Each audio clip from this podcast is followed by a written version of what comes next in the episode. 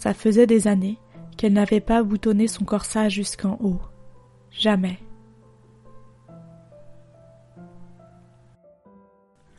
Fragment de texte par Mathilde Gall.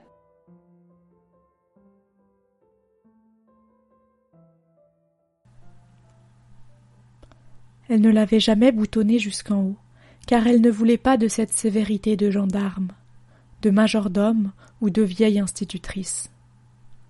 Elle s'en était faite une règle. Et tant pis si ses cheveux étaient blancs depuis longtemps, si son visage était tellement plié et replié qu'on aurait dit une chemise roulée en boule. Tant pis si on lui disait que c'était bien le moment d'être un peu sévère, un peu aigri ou au moins réac, et que tout de même tantôt d'île. Lorsqu'on lui parlait ainsi, elle floutait son regard, le recouvrait d'une pellicule de gel, et ça ne manquait pas. On se détournait d'elle. On la disait folle, sénile. Si c'était Maxime, il s'éloignait à grands pas en vociférant.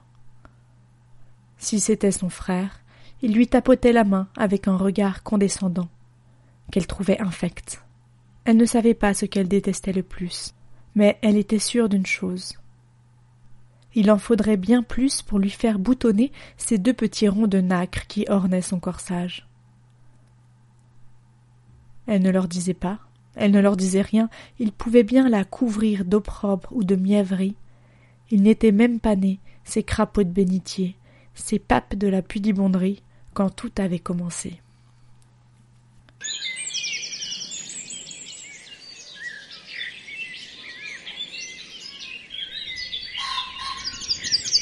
C'était en juin. Plein milieu de la guerre, de son cousin coupé net par un obus, de son frère tapi dans une tranchée. C'était au temps de l'union sacrée qu'elle avait commencé sa mutinerie personnelle. Maison écrasée de chagrin, et puis le mois de juin.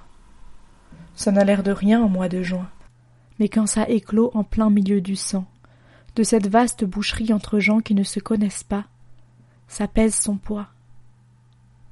Ce matin-là, elle avait ouvert la fenêtre comme tous les matins. Elle se souvient encore de cette odeur d'herbe et de soleil. Elle revoit sans peine le champ en dessous de sa fenêtre, noyé de lumière, et les fleurs qui s'écoulent comme une rivière. Le ciel limpide au-dessus, les trilles des oiseaux dans le vitrail des arbres. Penchée à la fenêtre, elle boutonnait machinalement son corsage, pressée de se ruer dans l'odeur envoûtante des foins, l'ombre savoureuse des arbres. Elle était dehors déjà et n'avait pas pris le temps de boutonner tous les petits ronds de nacre. Elle avait dévalé l'escalier comme ça, le corsage à moitié ouvert, un rire plein la bouche. Plus tard, oui, bien plus tard, elle parlera de l'ombre écrasante de l'église, des repas dominicaux, des plis sévères sur le visage de sa mère. Plus tard, elle louerait la tendre rondeur de ses seins dans l'ovale de son corsage, l'aplomb de son visage, le cou allongé. Elle parlera de l'émotion qui effleurait lorsqu'elle laissait tomber son regard sur son grain de beauté écarlate qui indiquait, comme une brillante étoile, la naissance de sa poitrine. Comme le sillon entre ses seins lui semblait vulnérable, attendrissant. Contre la dureté de son thorax, c'était un nouveau paysage qui s'ouvrait.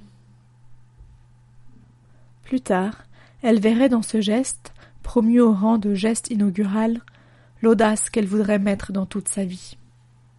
Mais notons bien ce fait. Ce fut d'abord désinvolture, simple oubli.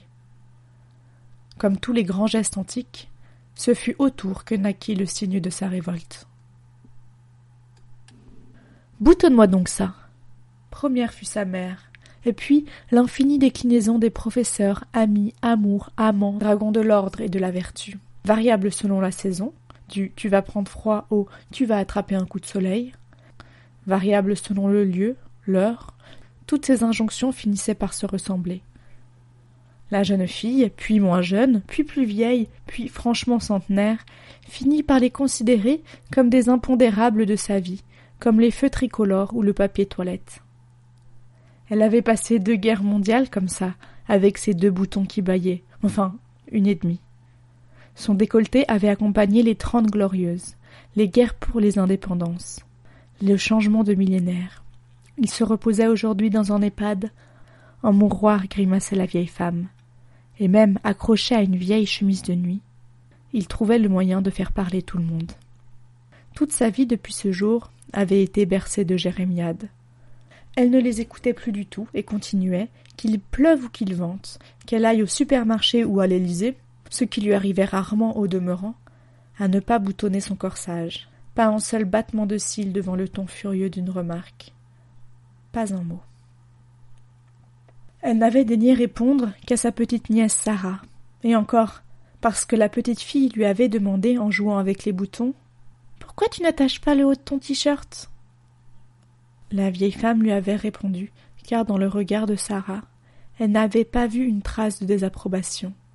C'était une question, une vraie question qui appelait une vraie réponse. Alors la vieille femme, c'était déjà une vieille femme à cette époque, lui avait chuchoté quelques mots. Sarah ne les avait compris que plus tard, bien plus tard. J'avais oublié de boutonner deux minuscules boutons. J'avais quinze ans. On m'a dit que ce n'était pas convenable pour une jeune fille comme il faut. Je les ai donc laissés comme ça. Et puis j'ai grandi. On m'a dit qu'une femme comme il faut ne s'abaissait pas à ces séductions de bordel. Je ne me suis pas reboutonnée. Sais-tu que la femme du boucher, cette vieille joufflue, vieille dès ses vingt ans, a refusé pendant plus de trente ans de me servir? Elle faisait passer tous les clients devant moi, ne me regardait même pas, fois que le vice aurait été contagieux. Et puis vint la révolution sexuelle. Il est interdit d'interdire mai 68. Tout paraissait possible, même de boutons déboutonnés. Et puis, on a commencé à me dire qu'avec ma peau flétrie, mes seins qui tombent, je les voyais bien, leurs regards. Ils disaient c'est dégoûtant, indécent, écœurant. Ils disaient que pour une vieille dame comme il faut. Dans la lumière d'après-midi, la vieille dame au corsage déboutonné laissa planer en silence. Elle reprit. Tu vois, Sarah, au fond, le seul problème, c'est que je n'ai jamais été une personne comme il faut.